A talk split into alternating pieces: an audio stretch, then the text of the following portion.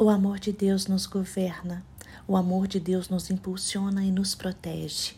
O amor de Deus por nós nos constrange.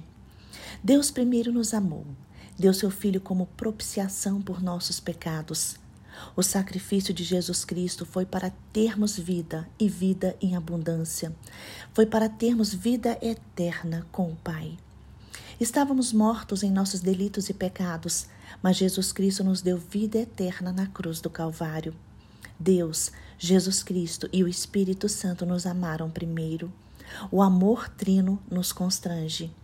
Quando entendemos a dimensão do amor do Pai por nós, nós nos rendemos a este amor e passamos a amar a Deus de todo o nosso coração. Passamos a obedecer a palavra de Deus, porque através da Bíblia, Deus fala conosco. O amor de Deus por nós nos constrange a obedecê-lo, porque não queremos mais entristecer o coração do Pai. João capítulo 3, versículo 16 diz: Porque Deus amou o mundo de tal maneira que deu seu Filho unigênito para que todo aquele que nele crê não pereça, mas tenha a vida eterna. O amor e a bondade de Deus por nós nos conduz ao arrependimento. Nos arrependemos das nossas ações, dos nossos pecados e voltamos nossos corações ao Deus único.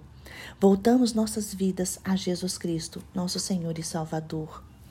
O amor de Deus nos constrange a servi-lo, tanto nos momentos alegres como nos momentos de lágrimas.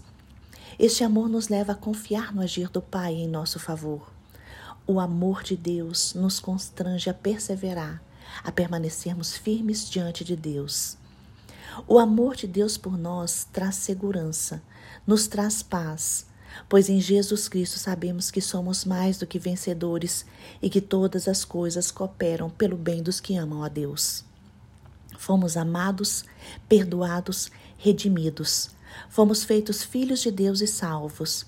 Por isso devemos dedicar a nossa vida a sermos verdadeiros instrumentos nas mãos do Pai para realizarmos as suas obras.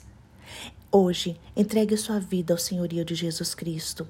Se renda a Ele, negue-se a si mesmo e aprenda a depender de Jesus, porque Deus está no controle de tudo e nele está o sentido de todas as coisas. Hoje, receba o amor do Pai Hoje, receba o cuidado de Jesus Cristo. Hoje, receba o consolo do Espírito Santo.